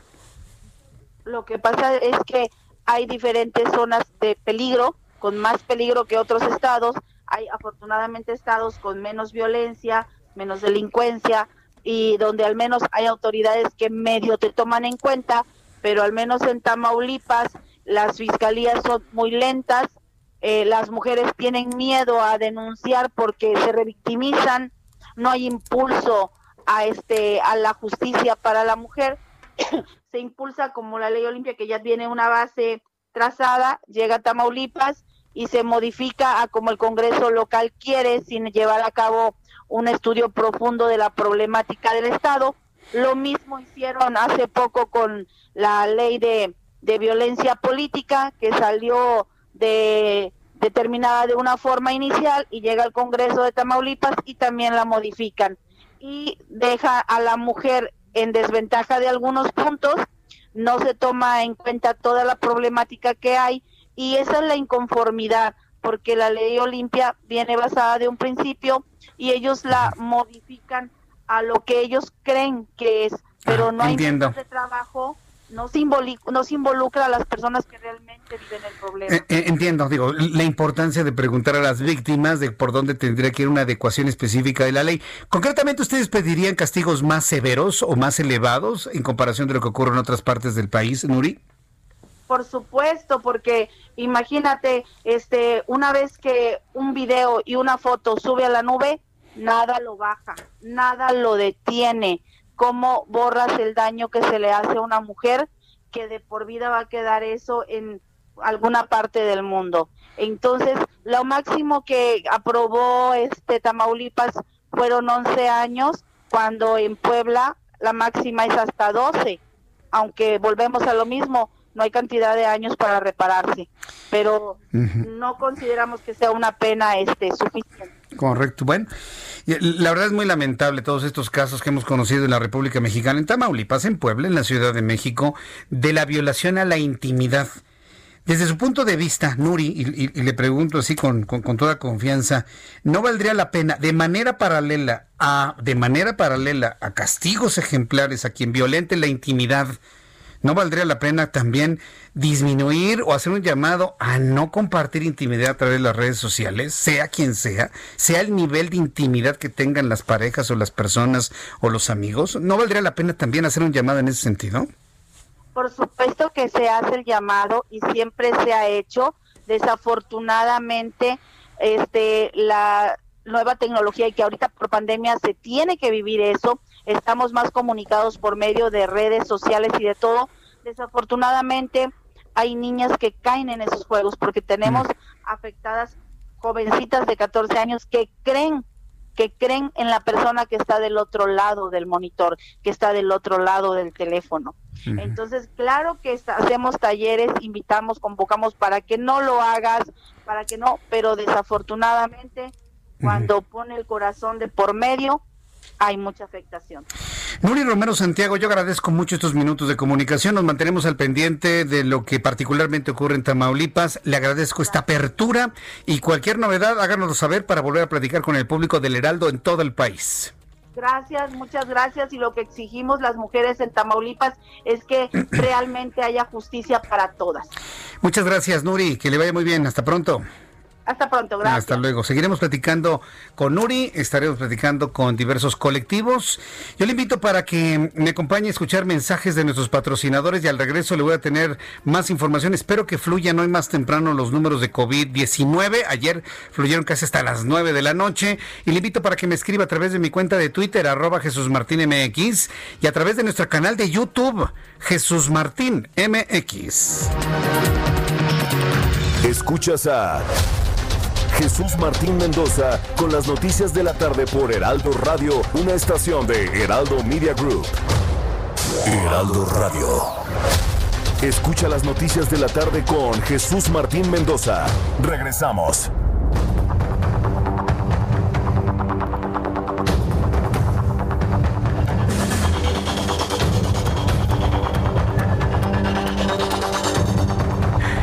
Las siete y media, las 19 horas con 30 minutos, hora del centro de la República Mexicana. Les saludo a través de los micrófonos de toda la República Mexicana del Heraldo Radio.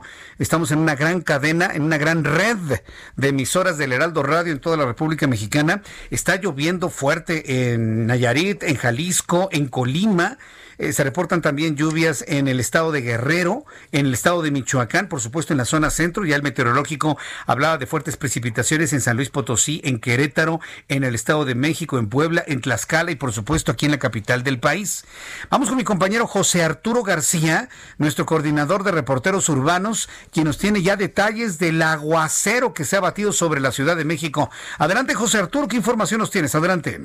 Gracias, muy buenas tardes. Y como consecuencia, accidentes viales, Jesús Martín, amigos de la audiencia. Para usted que está circulando en este momento sobre la calzada de Tlalpan, le pido mucha, mucha precaución al circular con dirección hacia la zona de Tasqueña, procedente de la zona del viaducto Tlalpan y también dejando atrás la calzada del Hueso. Tenemos un accidente a la altura de la calle 2 en la colonia Espartaco, en donde se forma un desnivel. Debido al eh, exceso de velocidad, la lluvia y, por supuesto, los encharcamientos, el conductor de un vehículo en color eh, oscuro, gris, pues perdió el control de esta unidad y se fue precisamente a esta calle que queda como a unos 5 metros de profundidad en comparación con la circulación de la calzada de Tlalpan. No hay personas lesionadas, pero se ve bastante aparatosa la situación. Repito, esto es en dirección hacia la zona de Tasqueña sobre Tlalpan, en dirección también hacia la zona de Portales y con dirección para continuar hacia la zona centro de la capital. Continúa lloviendo intensamente en gran parte del territorio aquí en la Ciudad de México, así que le pido mucha, mucha precaución al conducir sentido opuesto a algunos asentamientos debido a la lluvia,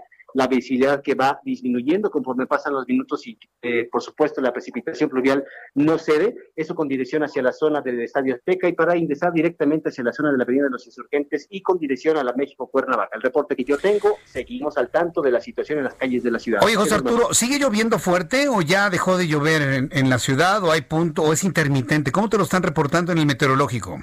es continua, es eh, recia la precipitación pluvial que acontece en esta tarde. Desde cerca de las 5 de la tarde está comenzando ya. Uy, ¿qué pasó? La lluvia, ¿verdad? Sí, es, que está, está, está durísima la lluvia, nos ha dado varios brincos en la energía eléctrica. No dudaría que eso también está relacionado con la inestabilidad de la transmisión de Internet que tenemos el día de hoy.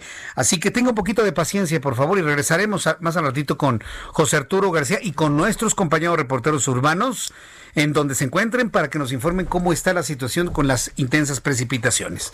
Cuando son las 7.33, las 7.33 horas del centro de la República Mexicana, como todos los miércoles, me da un enorme gusto saludar a Mariano Riva Palacio, periodista, analista, comentarista, investigador del Heraldo Media Group. Mi querido Mariano, bienvenido. Querido Jesús Martín, ¿cómo estás? Muy buenas tardes. Qué de llover definitivamente. ¿Cómo ¿eh? llueve? Venía para acá, para, para el estudio del Heraldo Media Group. Qué bárbaro, ¿no? Una cosa impresionante. Bueno, Querido Jesús Martín, amigos del Heraldo Radio, viendo cómo se ha presentado eh, diversos fenómenos sociales y culturales a raíz de la pandemia por COVID-19, Jesús, eh, insistimos, esto aún no termina y van a seguir apareciendo y van a seguir ocurriendo una serie de, de fenómenos sociales a lo largo y ancho del planeta.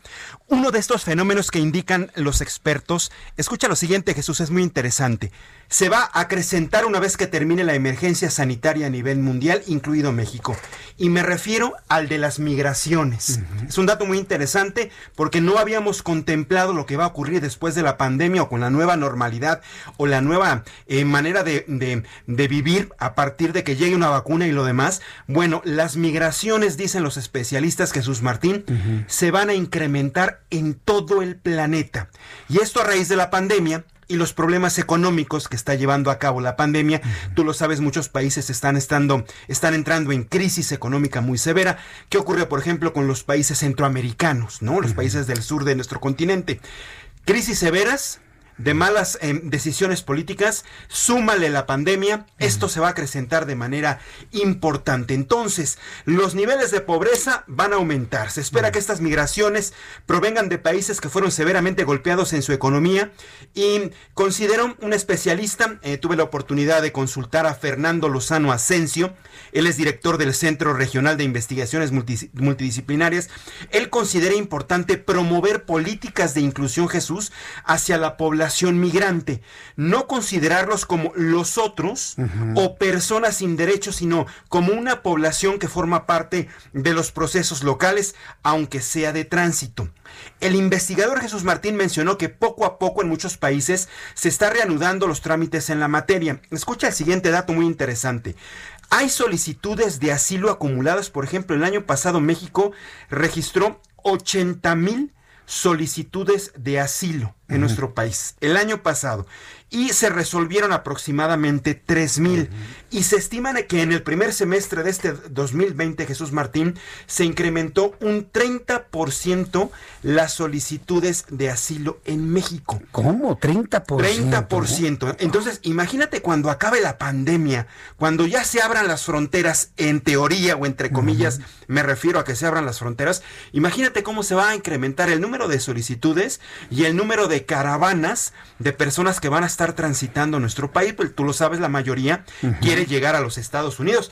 Recordemos que el origen de, la, de las migraciones, Jesús, pues es desde el origen de la humanidad. Desde que llegó el hombre al planeta se ha movido en caravanas buscando nuevas y mejores oportunidades, ya sea geográficas, económicas, alimentarias y sociales, pero no ha sido sencillo una vez que se inventaron las fronteras.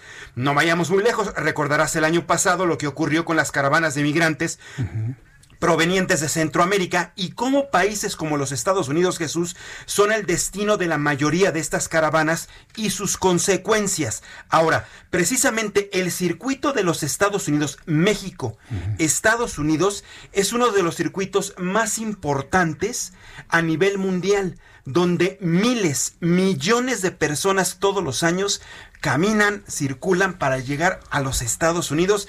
Y además de esto, Jesús, se vive, además de la pandemia, se vive una situación política de cero tolerancia, criminalización, xenofobia y deportaciones masivas. Así que, por eso ya para terminar mi intervención contigo, querido Jesús, es importante que los gobiernos de los países destino y los países de tránsito ya estén preparados para esta oleada que se dejará venir en los próximos meses. ¿eh? Sabemos que esto siempre ha existido, existen políticas migratorias, pero ¿qué están diciendo los especialistas en nuestro país y en Latinoamérica? Que estemos alerta y que los gobiernos estén alerta, Jesús, porque se va a desencadenar una ola mayor el próximo año una vez que ya termine y se controle la pandemia, porque muchos países, sobre todo los centroamericanos, van a estar viviendo unas crisis económicas muy fuertes, querido Jesús Martín. Fíjate que me dejas pensando, mientras describías, yo pensaba, pensaba, me imaginaba, por ejemplo, estas grandes caravanas de Centroamérica pasando por México, de México entrando a la fuerza de los Estados Unidos, tal vez de Canadá hacia los Estados Unidos, en Europa nuevamente el conflicto sirio, eh, el, conflicto, bueno, el fenómeno africano cruzando todo el Mediterráneo hacia cruzando por el Gibraltar, entrando por España, exacto. Eh, eh, las embarcaciones hundiéndose, muriéndose la gente que quiere escapar de la pobreza africana. Eso nos, puede llevar inclusive hasta una modificación de geografía política en el mundo, ¿eh? donde países tengan que abrir, donde algunos se tengan que fracturar, donde algunos se tengan que cerrar, donde tengan que nacer nuevos países. Estamos en un punto verdaderamente de, creación de una, de una nueva página de la historia. Y ¿eh? mira, no se trata de ser fatalistas, no se trata de ser demasiado pesimistas, se trata de entender lo que está ocurriendo en la actualidad de nuestro planeta, en nuestro país sobre todo, porque nuestro país, tú lo sabes perfectamente, es un país de tránsito Muchos se quedan definitivamente en México, pero la mayoría cruza porque quiere llegar a los Estados Unidos o aquellos que se van más lejos pueden llegar hasta Canadá. Pero todo va a cambiar, ¿eh? Y los especialistas dicen, hay que abrir los ojos, hay que comenzar a trabajar, porque esto se viene en serio. No solo estamos hablando de crisis económicas, de cuestiones sanitarias, sí, que eso preocupa, se viene una fuerte crisis en cuanto a migraciones a nivel mundial, Jesús. Y hay que estar atentos a esto. Mariano Riva Palacio, tus redes sociales para que el público te siga, te escuche, te eh, escuche tus grabaciones, tus investigaciones. ¿Por dónde, mi querido Redes sociales, querido Jesús Martín, Twitter, arroba JM Riva Palacio, Instagram JM Riva Palacio, estamos en Facebook en Mariano Riva Palacio ya. Me da mucho gusto saludarte. Nos vemos por aquí el próximo Gracias, miércoles. amigo. Aquí estamos el próximo miércoles. Buenas noches. Mariano Riva Palacio, periodista del Heraldo Media Group, con todo lo que ha encontrado sobre los fenómenos de migración una vez que termine el fenómeno de la pandemia. Andrea Merlos, editora general del Heraldo de México. Mi querida Andrea, qué gusto saludarte en este miércoles. Muy buenas tardes. Jesús Martín, auditorio, buenas tardes, ya, ya buenas noches. ¿Cómo están en este, este día feriado rarísimo, verdad? Fíjate que has dado con el calificativo exacto. Es yo creo que uno de los días feriados más raros que yo recuerde porque se sienten así como que, como que desolados. Desde ayer en la noche, como que se sentía una tristeza, ¿no? Y, es que, pues, el país no anda para, para fiestas, ¿no? Hay mucho luto en el país, muchas personas que han perdido a un amigo, a un ser querido. Y pues aquí estamos, aquí nos tocó vivir en este tiempo, mi querida Andrea. Y porque también, Jesús Martín, hay, la verdad es que también, eh, lo digo con mucha responsabilidad, creo que también ya hay un hartazgo, este encierro, ¿no? Entonces, pues de repente ya empiezas a como a creer, porque no es verdad que, que si haces una reunioncita de cinco, de seis, no pasa nada, ¿no? Y que si sí vas a ver a tu familia y hacen el pozole tampoco pasa nada, que si me explico, entonces este tema de querer convivir, que además es muy humano porque todos nos sentimos muy encerrados, pues también también nos nos pone en una situación complicada, ¿no? Y hoy 16, pues los niños no tienen clases, pero siguen estando encerrados en casa. Y bueno, en nuestro caso saben que, todos los que nos dedicamos a los medios de comunicación, pues es un día normal, porque tenemos, tú tienes que hacer tu noticiario en vivo, yo tengo que ayudar al armado del periódico de mañana. Entonces sí es raro y con esta lluvia que cayó que está enloquecida, pues también se ha complicado un poco todo. Pero hoy te quiero platicar, Jesús Martín, a todo tu auditorio, de una propuesta que me parece que debemos de poner en la mesa, que parece muy lejana, pero que yo creo que en algún momento va a ser de suma prioridad. Es el concepto de una canasta básica tecnológica, Jesús Martín. ¿Y mm. a qué le llamamos a esto? Pues a tres cosas básicas, que es una laptop, que eh, puede ser un iPad o un smartphone y que es la conexión garantizada a un Internet de velocidad eh, alta. Y esto no creas que me lo estoy sacando de la manga, es una propuesta de la Comisión Económica para América Latina y el Caribe, la CEPAL. Eh, sabemos que hay muchas estadísticas que marcan que los que la gente que ahorita está trabajando en casa y no solo pensemos en México sino a nivel América Latina pues la mayoría sí tiene un acceso a internet eh, digamos que viable o eficaz no al 100% de sus necesidades, pero que sí le ayuda muchísimo para, para dar resultados.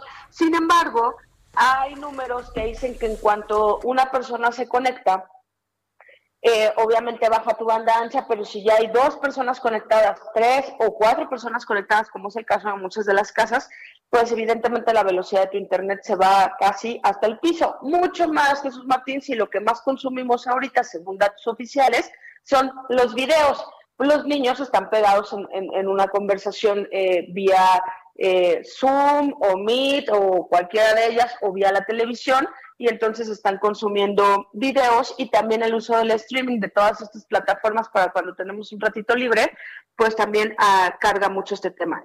Y te voy a dar algunos, eh, digamos que datos generalizados, porque la CEPAL, en voz de Alicia Bárcena, que es la secretaria, la secretaria ejecutiva de la CEPAL, ella dice que es un reto para todos los gobiernos en el mundo universalizar el acceso a la tecnología, porque el home office, como ya lo hemos platicado en este espacio, Jesús Martín Auditorio, pues llegó para quedarse. ¿eh?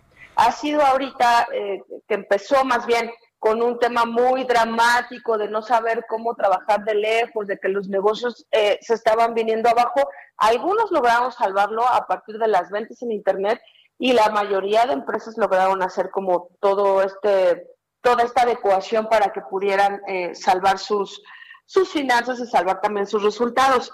Pero en América Latina, que es donde más eh, tenemos eh, alta la brecha de acceso digital en comparación incluso con Estados Unidos y Europa, resulta que hay 66% de habitantes en toda la región que tienen conexión a Internet, pero hay un 34% que no la tiene y que es bastante alto. De los 12 países en promedio de, la región, en promedio el 81% de los hogares que tienen los ingresos más altos tienen una excelente conexión a Internet y de ahí para abajo vemos que hay eh, 38% en un segundo nivel de conexión de Internet y un 53% en el tercero, cuando el tercer nivel ya te habla de que mm, hay interrupciones continuas, ¿no?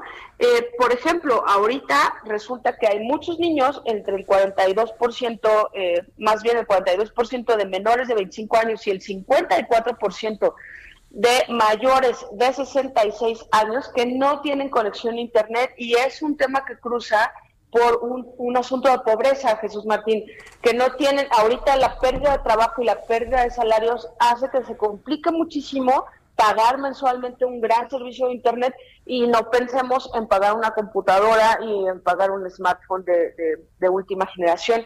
Entonces, sí hay una discusión. Creo que eh, si me preguntas de quién sería responsabilidad de esto, la CEPAL dice que tendría que ser una aportación del gobierno. Mm. Eh, dice incluso que esto significaría menos del 1% del PIB, pero eh, esto parece poco, pero no lo es porque ya lo quisiéramos para los sectores de la ciencia y de la cultura, pero que sí habría eh, que convencer a los gobiernos de que sí le tienen que entrar a cooperar para que tanto desde la IP como desde el sector público todos tengamos las herramientas suficientes para enfrentar esto que parece que va a quedarse mucho tiempo, Jesús Martín. Sí, sin duda.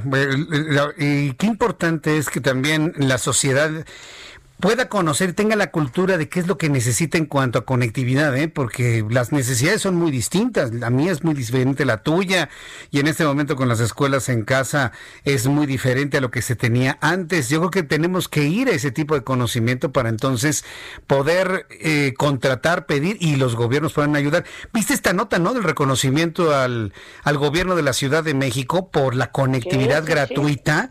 Pero digo, es un esfuerzo enorme. Yo me he conectado a los servicios de la Ciudad de México. Y bueno, tiene una velocidad aceptable, no te voy a decir que muy rápida, pero te resuelve el problema a 30 metros alrededor de la torre que te está transmitiendo el Internet. Falta todavía mucho por hacer, pero creo que es, es un avance muy importante el de la capital de la República y de la doctora Claudia Sheinbaum, ¿no? No, totalmente. Yo creo que la ciudad sí se ha puesto, digamos que a la delantera en esto. Eh, yo, como tú lo sabes, yo soy peatón 100%, no tengo automóvil y entonces yo me sé perfecto las zonas en las que hay internet, eh, el Metrobús lo tiene siempre.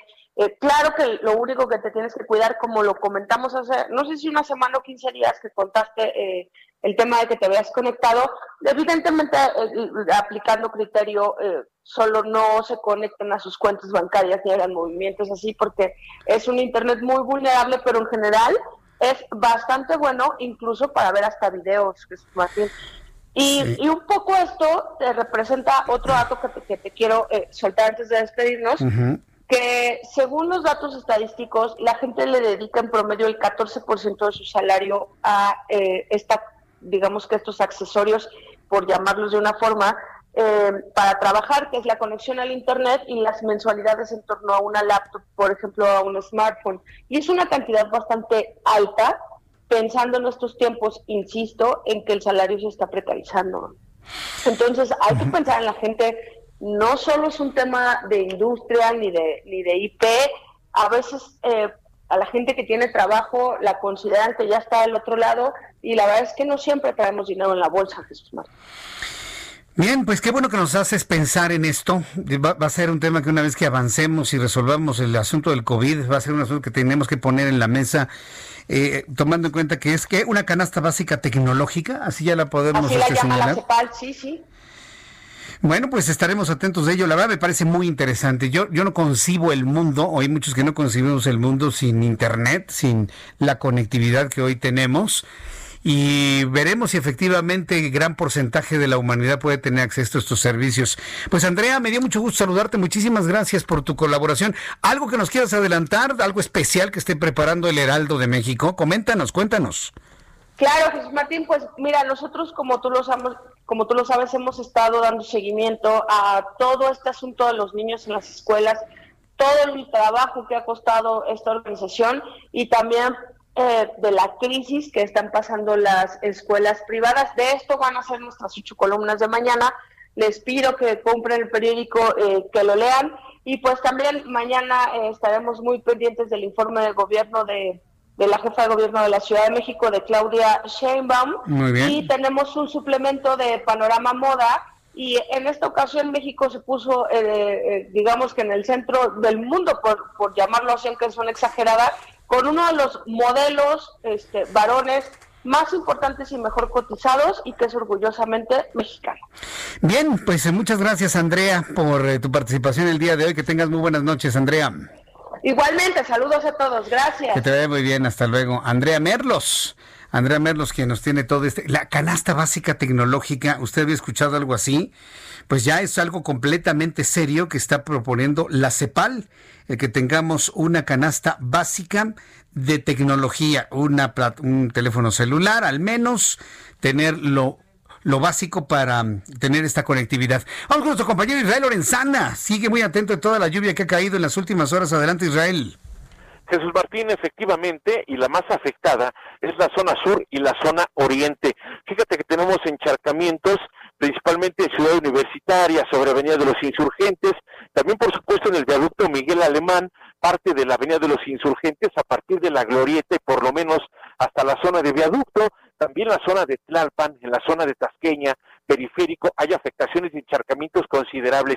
Ya está cayendo una llovizna únicamente en toda esta zona, Jesús Martín, aún así hay que recomendar a nuestros amigos manejar con mucho cuidado. Se ha desplegado ya un operativo por parte de elementos de la Secretaría de Seguridad Ciudadana para apoyar a los automovilistas, principalmente en los bajopuentes de Tlalpan y también en la zona de Ciudad Universitaria. Hay que manejar con mucho cuidado, Jesús Martín. Es la información que te tengo. Muchas gracias por la información, Israel. Hasta luego. Daniel Magaña, ¿en qué zona de la ciudad te encuentras? Adelante, Daniel, ¿qué forma de llover? Efectivamente, qué manera de llover, Jesús Martínez, sobre todo en las alcaldías Magdalena Contreras, Tlalpan, Xochimilco, parte también de Tláhuac, así que bueno, a manejar con cuidado ya, bueno, pues tenemos algunos accidentes, el que se registra precisamente en la colonia Espartaco, pero también en el bajo puente de la carretera Picacho a Jusco, esta parte alta, eh, pues de la alcaldía de Tlalpan, bueno, pues anegado el bajo puente, pues ya te imaginarás las complicaciones para poder acceder hacia toda esta zona, Jardines de la Montaña, la zona también, pues sobre todo de esta carretera Picacho a Jusco, las personas que se incorporan del anillo periférico camino a Santa Teresa, otras las vialidades ya pues anegadas por esta lluvia, ya tenemos también reporte de que bueno, en algunos puntos ya están laborando estos camiones Bactor para desasolvar, sobre todo pues algunas alcantarillas, la, situación de la basura sigue siendo pues eh, estragos eh, pues en algunas de las vialidades debido pues a la fuerte lluvia que se registra esta noche en, en todas estas alcaldías, principalmente sur y suroriente del Valle de México. El reporte de Jesús Martín. Buenas noches. Hasta luego, muy buenas noches. Eh, vamos con José Arturo García, quien nos tiene más informes de las inundaciones generalizadas en la Ciudad de México esta tarde noche. Adelante, José Arturo. Gracias, Jesús Martín. Buenas tardes de nueva cuenta. Y no cesa la lluvia luego de este reporte que les dábamos a nuestros amigos justamente en la zona sur de la capital, a lo largo de la calzada de Tlalpan, donde continúa siendo intensa la precipitación pluvial. Tenemos varios puntos en este momento que están siendo reportados por parte de nuestros amigos de la audiencia.